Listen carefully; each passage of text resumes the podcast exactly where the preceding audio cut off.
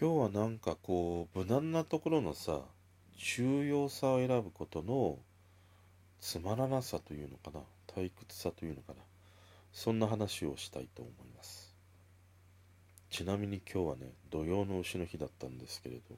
食べましたか？僕は食べていません。7月21日火曜日。今日も話していきたいと思います。こんばんは。今日は土曜の牛の日ということでさツイッターのタイムラインとかね見ているとうなぎ食べましたとかね食べたいとかさまあそんなようなねタイムラインが流れたりあとうな重の写真とかね女の子なんかで言うとうな重をね、えー、自分の顔の位置まで持ち上げてねツーショットとかさまあそういう写真が流れてきたりしたんだけどどうなんですかそれ？ね。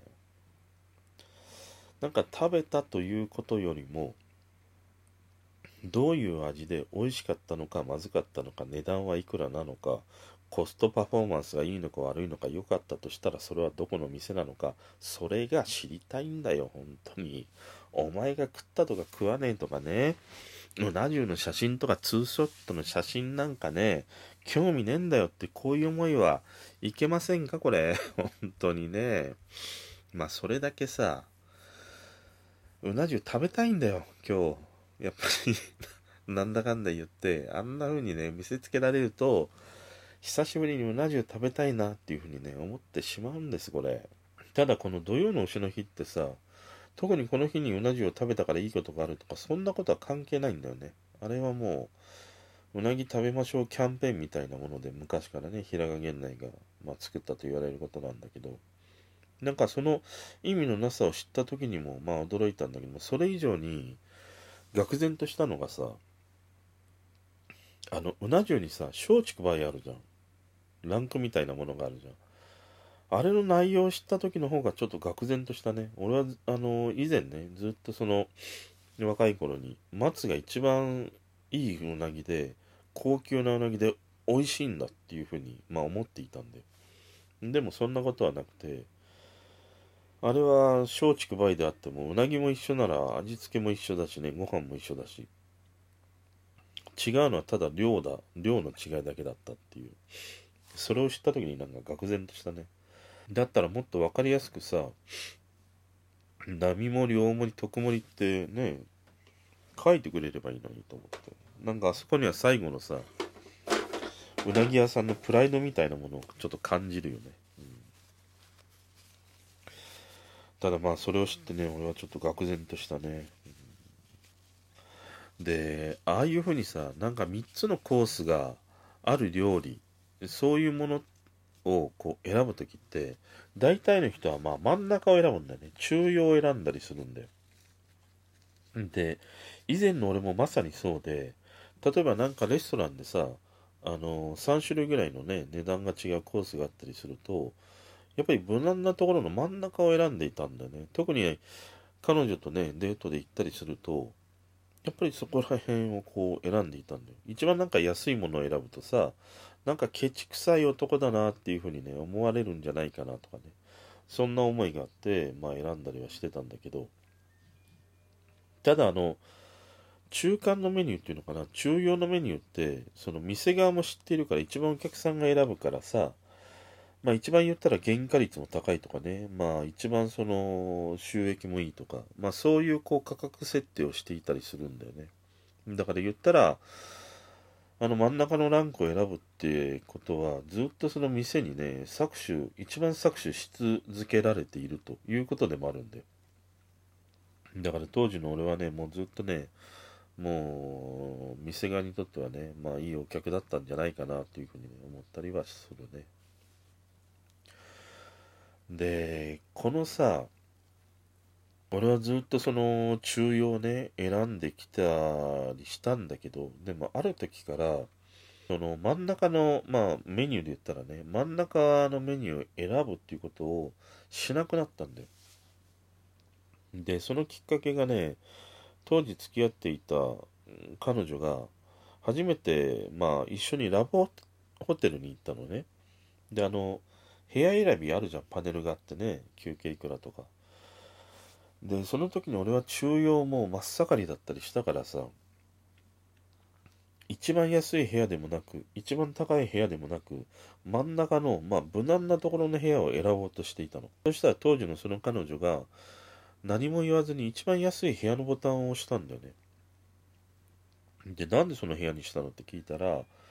別にその部屋にね泊まるわけでもないし住み続けるわけでもないし言ったら2時間3時間のことなんだから部屋の広さなんかどうでもいいしランクなんかもどうでもいいっていう。それよりもその浮いたお金でね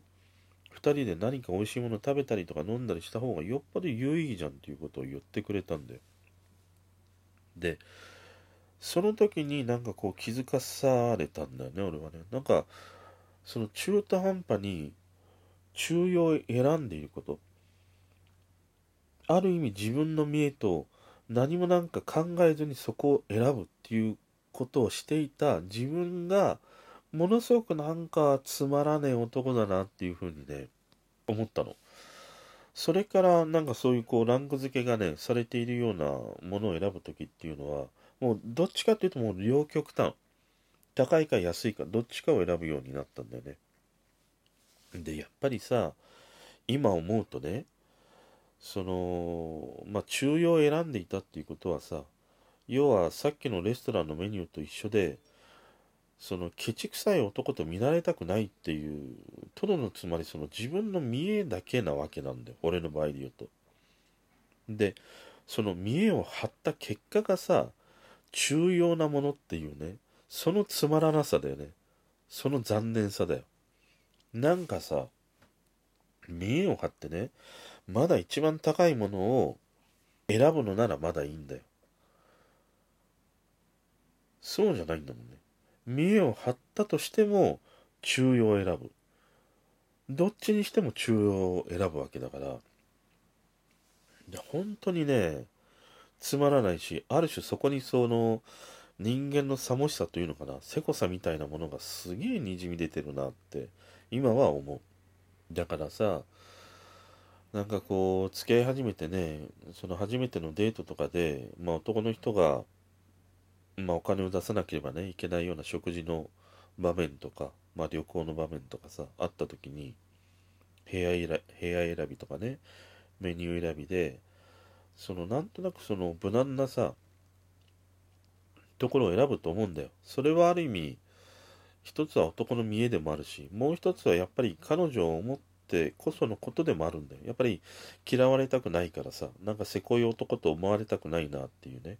まあそういうその、相手への思いもあったりするから、一概にそのケチくさくてね、つまらない男っていうことではないのかもしれないんだけど、でも、そこを選ぶときに、どういう思いでそれを選んだのかっていうことが大事だなとは思うんだよね。なんかその、そこに自分の強い意志が介在して、その中庸のメニューとかね、中庸の部屋を選んであるならいいんだけど、自分の見栄とか、なんとなくその自分のその意思みたいなものをね、放棄して、無難なところを選ぶっていう、そのことがなんかやっぱりね、問題だし、つまらない男っていうことになるって思うんだよね。だからそこにさ、いや、俺はこの安いメニューでいいんだ。この安いね、えー、部屋でいいんだとか、この中間のものでいいんだってそこには自分のその明確な意思があって理由があってそれを選んだのであればそれはいいその意思がないままに流されるままに中庸を選ぶ。見栄で中庸を選ぶという男であればやっぱりそこはねつまらないしあーなんか退屈な男なんじゃないかなっていうことをね今は思ったりするね。でもこれってさある意味その逆もあって俺のそのねその時の彼女で言えばまあ彼女はやっぱりその明確な意思があったわけだよね。一番安いそのラブホテルのね部屋を選んだっていうのは彼女の明確な意思があってそれを選んだっていう。その彼女がそれを選んだっていうことは彼女の明確の意思であると同時にやっぱり俺への思いやりなわけじゃん。どうせお金を使うんであればこんな2人のね時間で部屋でね、無駄なお金を使うよりも2人でもう少しその、なんかね楽しめることに使った方がいいっていう。ある種それは彼女の俺への思いやりだったりもするからそういうそのランク付けがされたものを選ぶ時にね彼女が何を選ぶのかそれによっても相手が自分に対してどういう思いでその接していてくれるのかどういう考えで一緒に過ごしてくれているのかっていうことが、まあ、見え隠れする場面でもあったりするとは思うね。うん。なんかそんな風に安い部屋をね、選んでくれたりとか、また逆になんかね、高い部屋を選ばないとなんかいつも納得しないみたいなね、ことであれば、うん、なんかやっぱりそんな感じなのかなとかね、そういうことも思ったりもするしさ。だからまあ今日思ったことは、その自分の強い意志、そういうものがなくてね、なんかその無難なところを選んでしまうその重要さとか、考えることを諦めたり、見栄によって選ぶその重要さっていうものは、つまらないし、退屈だしね。やっぱりそういう男っていうのはなんか自分の意志がない男だったりするので、うん、ずっと流されたりするからね、いざ決めなければいけないっていう時に、時に決めきれない男でもあったりするからね、特に結果を考えていたりするような相手だったりすると、なんか流されるままにね、だらだらと過ごしてしまうというよね、そういうことにもなりかねないんじゃないかなっていうことをね、思ったりしました。今日はね、そんな中庸、恋愛の中庸、そんな話をね、してみました。それでは。